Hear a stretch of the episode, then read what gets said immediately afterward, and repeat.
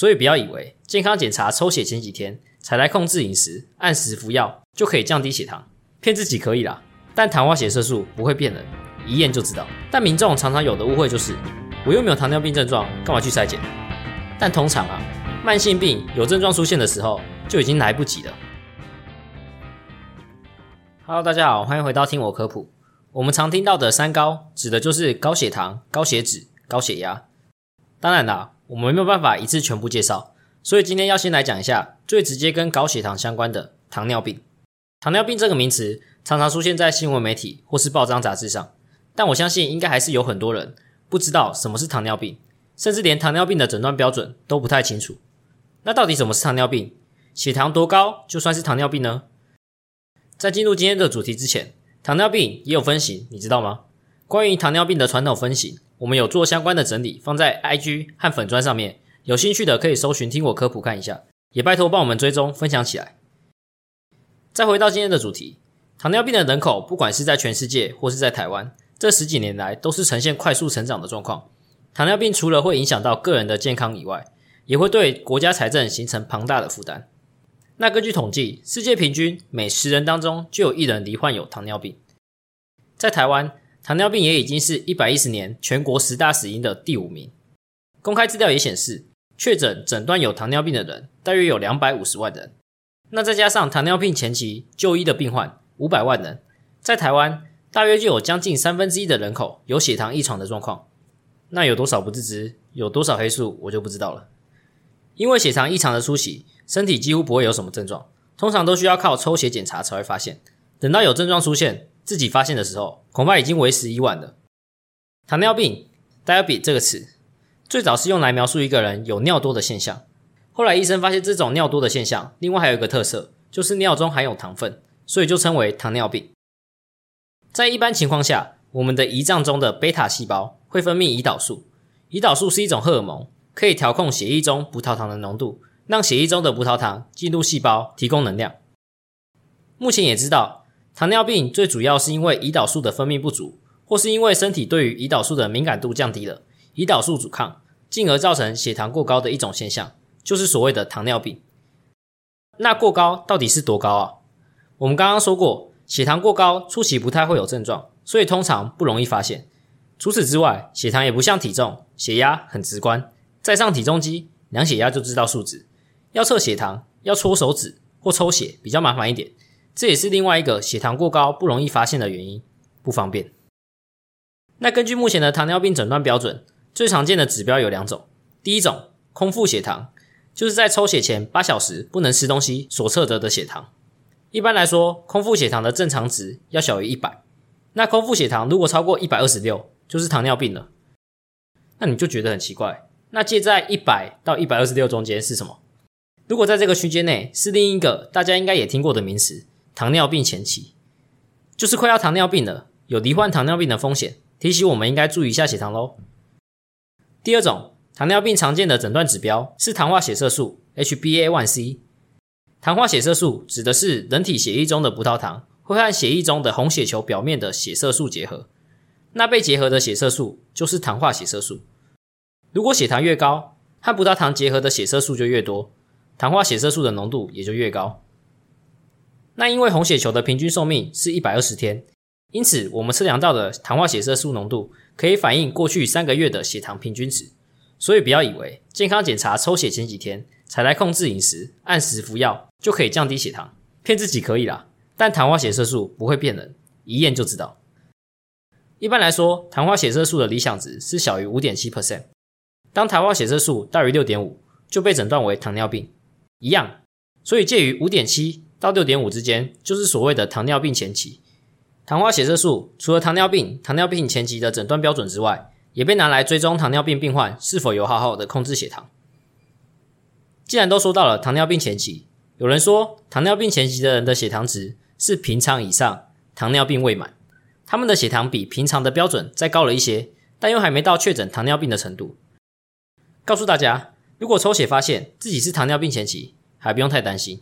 糖尿病前期不一定要吃药，也是有机会逆转的。除了调整生活作息、生活习惯，戒烟戒酒，还有饮食上减少热量的摄取和规律的运动习惯，另外，减重也很重要，改善睡眠品质，改善生活压力，从这些生活细节上做调整，控制好的话，糖尿病前期是有机会逆转回正常血糖值的。那再回到今天的主题，糖尿病的部分，我们今天一开场就说过，糖尿病除了会造成个人健康上的危害，也会对财政造成负担。所以许多国家都积极在投入，不管是糖尿病的相关卫教、糖尿病筛检，甚至开发糖尿病的预测模型，目的就是希望可以早期发现、早期治疗，减少日后并发症的发生。但民众常常有的误会就是，我又没有糖尿病症状，干嘛去筛检？但通常啊，慢性病有症状出现的时候。就已经来不及了，所以这边提醒，特别是年纪到了三十岁、四十岁以后，就要特别注意自己的血糖数值。那到底糖尿病会有什么症状呢？糖尿病常见的症状就是所谓的三多：尿多、喝多、吃多，同时也可能伴随着体重减轻。这四个就是最典型的糖尿病症状。那接下来我们就一个一个好好介绍，其实它们都是有相关联的。第一个，尿多，当体内的血糖浓度过高，肾脏无法将所有糖分全部回收。剩下没有办法吸收、没有办法利用的糖分，就会从尿液中排出，也就是所谓的糖尿的现象。同时，因为肾小管不能再吸收水分，让排尿增加，这就是所谓的尿多。第二个症状，喝多，因为尿量增加了嘛，那自然而然的，我们的身体机制就会让我们感觉到口渴，让糖尿病患者也不知不觉的喝下更多的水，这就是所谓的喝多。这边要提醒大家，如果你这边的喝多喝的是含糖饮料，那你就惨了。原本是因为血糖过高，糖尿病才让你喝多的，结果你又喝含糖饮料，结果就是让血糖更高，让尿量一直增加，出现一直喝一直渴的恶性循环。所以这边要特别注意。那接下来第三种糖尿病的常见症状，我们现在讲一下体重可能减轻的部分。因为身体没有办法好好吸收葡萄糖，糖分不断从尿液排出。当我们细胞没有足够的葡萄糖作为能量来源的时候，身体就逼不得已就会开始利用其他能量来做替代。像是脂肪和蛋白质，加上前面的多尿，也会造成身体的水分流失，两个加在一起，最后就会造成体重明显的减轻。再讲最后一个，糖尿病的常见症状，吃多，这也很简单理解。我们的血液中糖分因为各种关系，胰岛素分泌不足，或是胰岛素阻抗，无法进入细胞提供我们细胞能量，大脑的讯号就会告诉我们，我们还没吃饱，能量还不够，让糖尿病患者感觉饥饿，吃下更多食物，这就是所谓的吃多。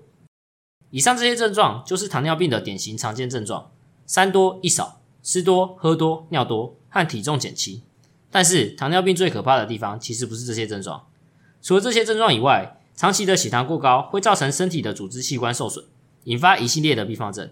那些并发症严重一点，甚至会导致死亡。所以这也是为什么大家都要尽力去预防、去注意糖尿病的发生。另外就是，虽然说多尿、糖尿是糖尿病的主要特征。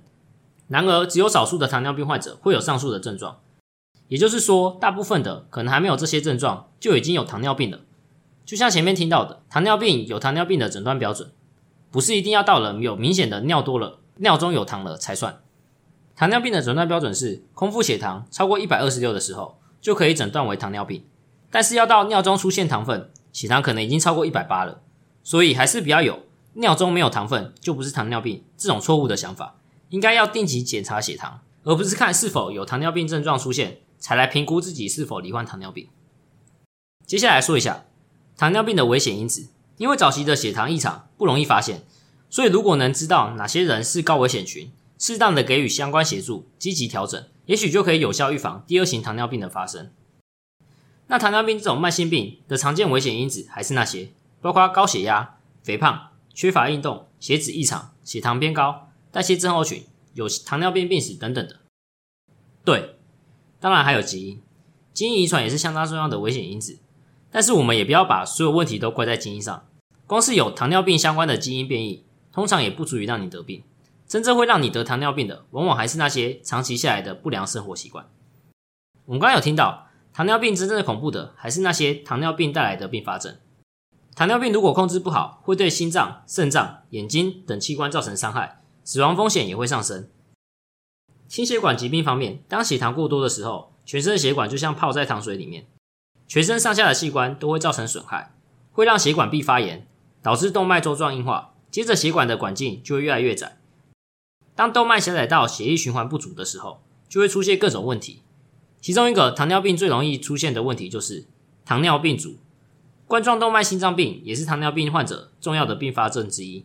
我们在阿兹海默症那边也有提到，糖尿病造成的心血管状况不好，跟阿兹海默症风险提高也有关系。肾脏病方面，由于糖尿病患者逐年在增加，糖尿病的肾病变也越来越普遍。糖尿病肾病变是糖尿病的重要并发症之一，也常常导致病人死亡，间接的也造成洗肾人口增加。台湾的洗肾病人当中，就以糖尿病造成的肾病变最大众。有些人会有一些疑问，误以为药物会伤肾伤肝，吃了药之后怕伤身体要洗肾，就自行减药，或是打胰岛素，是不是会让人更容易洗肾啊？不然为什么打胰岛素的人洗肾的比例特别高？等等的疑问。但这其实有一些误解，我们常常将因果关系错置了。以糖尿病为例，确实有许多病人因为糖尿病而洗肾，但真正的原因却不是因为吃药，而是因为长期高血糖的结果。会需要洗肾，是因为血糖控制不好所造成的，而不是因为使用降血糖药物。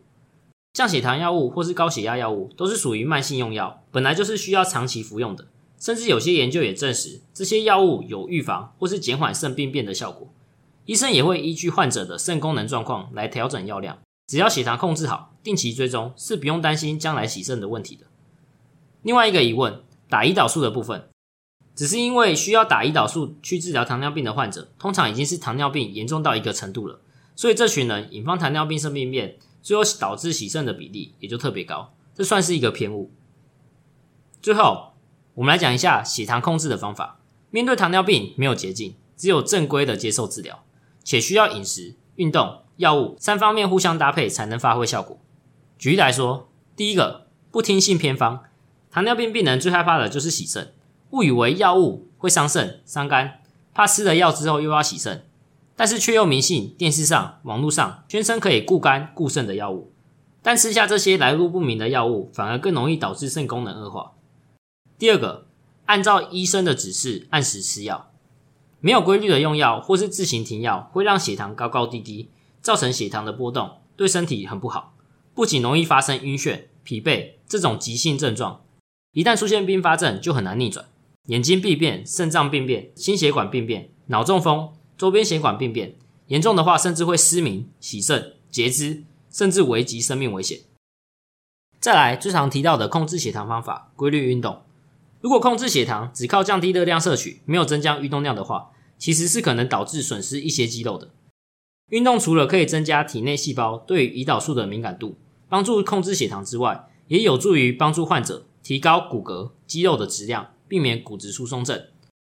运动方面，可以进行有氧运动，让心跳每分钟一百三十次，每次持续三十分钟，每周运动五天。但是还是要提醒大家，运动的量和强度还是要因人而异，根据医生的建议和自己的身体状况量力而为。尤其是糖尿病患者，有时候会出现神经病变，造成脚部的痛觉不敏感，或是容易受伤，而且伤口不易愈合，所以运动时一定要特别注意。最后一个。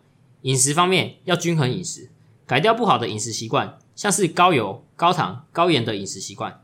有研究说，每天吃足量的水果和糖尿病的风险降低有关。但台湾的水果不是很甜吗？是的，没错。